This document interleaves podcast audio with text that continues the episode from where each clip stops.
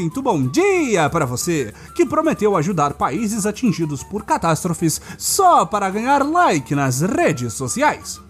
Muito boa tarde para você que agora diz que nunca chamou a gripezinha de gripezinha. E muito boa noite para você que sabe que não precisa se defender se o engavetador geral da República quiser manter o seu emprego. Este é o Boletim do Globalismo Brasileiro, seu relatório semanal sobre a luta do nosso capitão contra as forças comunistas do segundo turno e do Among Us comunista toda semana a gente traz para você aquilo que nem o seu grupo de Zap Zap mostra. Então, não saia daí!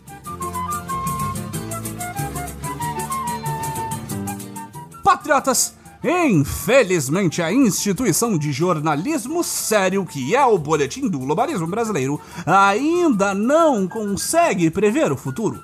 Portanto, como gravamos antes mesmo das urnas serem abertas, não poderemos ponderar sobre os resultados de nossas batalhas do segundo turno contra o comunismo stalinista.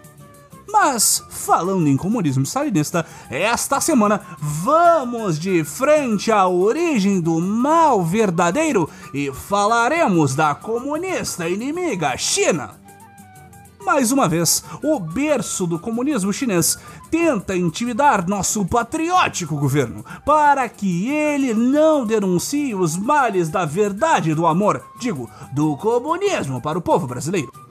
O fuzuê da vez começou na última segunda-feira, quando nosso amado Eduardo Bolsonaro carinhosamente chamado de Tudo Bananinha, postou no seu Twitter uma mensagem afirmando que o Brasil já havia assinado um acordo para a instalação da internet 5G no país sem que a China espione nossos dados.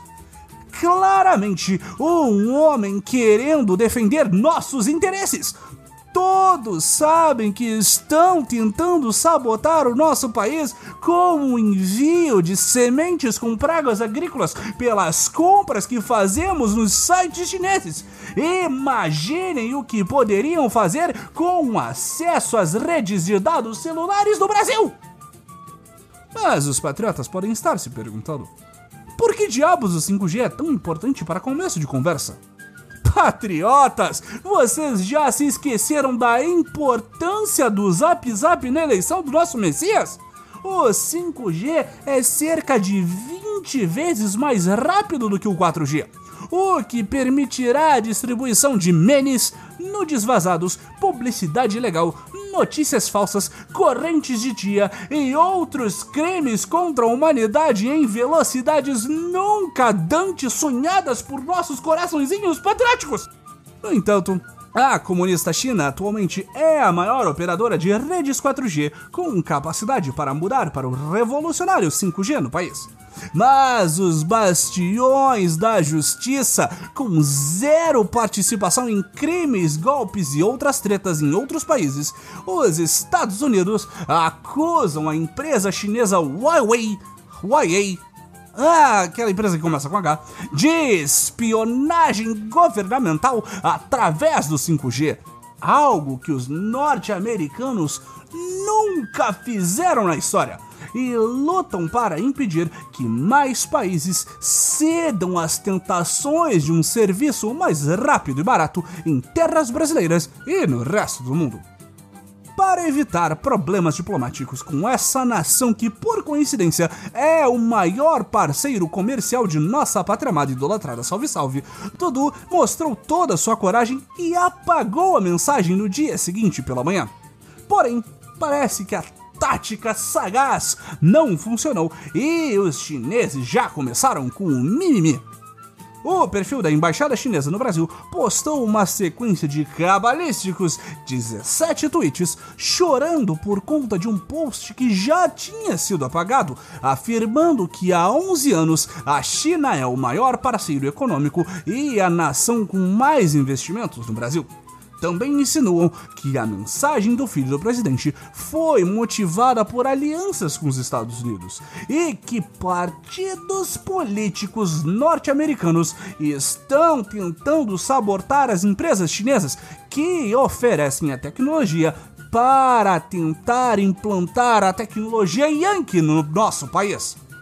É aí que vocês se enganam, chineses! O Brasil não tem mais nenhum motivo para puxar saco dos americanos depois da suposta derrota de nosso laranja favorito, Donald Trump. O comunista Fio no Twitter não foi tudo que os terríveis chineses fizeram. Em um tweet nada sutil, eles ainda ameaçaram nosso país, dizendo que a nova era poderia arcar com as consequências negativas e carregar a responsabilidade histórica de perturbar a normalidade da parceria China-Brasil. Mas que absurdo é esse? Ameaças públicas! Estariam os chineses insinuando que vão mandar um Covid ainda mais forte para matar milhares de brasileirinhos? É assim que eles querem que nós compremos a vacina? Eles vão ver só! O exército brasileiro já está se aprontando para pintar aquela grande muralha deles de branco até metade. Enquanto nosso braço forte e mão pintora não entram em ação, seguimos com a ação dos órgãos responsáveis por desescalar a situação e trazer tudo de volta ao mínimo de civilidade.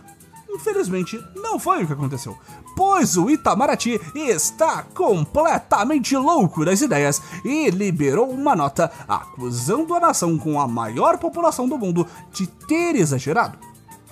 O Itamaraty liberou o que se chama de nota verbal, uma comunicação de caráter ostensivo entre as chancelarias e as embaixadas, divulgada pela comunista CNN, afirmando que o tratamento de temas de interesse comum por parte de agentes diplomáticos da República Popular da China no Brasil, através das redes sociais, não é construtivo, cria fricções completamente desnecessárias e apenas serve aos interesses daqueles que, porventura, não desejam promover as boas relações entre o Brasil e a China.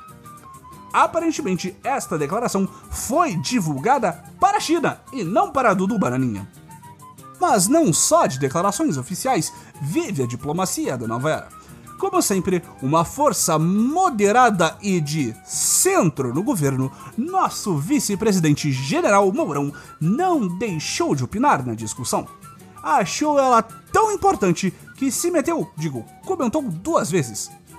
Na última quinta-feira, enquanto presidia a reunião do Conselho Sino Brasileiro de Alto Nível de Concentração e Cooperação, ele botou panos quentes em toda a confusão defendendo o aumento do comércio entre os dois países, sem necessariamente citar a questão do tocante a esse negócio aí de 5G. Mas no dia seguinte, o sagaz Mourão, já fora da reunião e dos olhares atentos dos espiões chineses, nosso vice-rei da Amazônia jogou para a plateia e disse não ter gostado da resposta da Embaixina o heróico Mourão completou dizendo que responder críticas de um parlamentar em redes sociais não é o correto e que o embaixador chinês deveria ter feito a coisa certa e escrito uma carta ao embaixador brasileiro ou enviado suas ponderações ao Itamaraty em vez de devolver na mesma moeda. É isso aí, meu diplomata e vice-presidente. Vamos esquecer que um dos filhos desequilibrados do presidente, que quase foi o embaixador, foi o responsável pela confusão. Afinal de contas, só é agressão se os nossos inimigos reagem aos nossos crimes.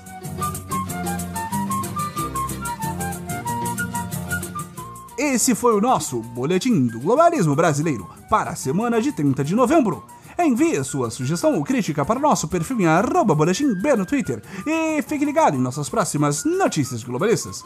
Se possível, ajude a espalhar a palavra do boletim avaliando o nosso humilde podcast no Globalista Apple Podcasts, seguindo-nos no Spotify, cometendo um patriótico compartilhamento de nossos episódios e considerando apoiar nossas campanhas de financiamento coletivo. Links na descrição do episódio. E lembre-se, diplomacia de Twitter acima de tudo, Brasil! Acima de todos.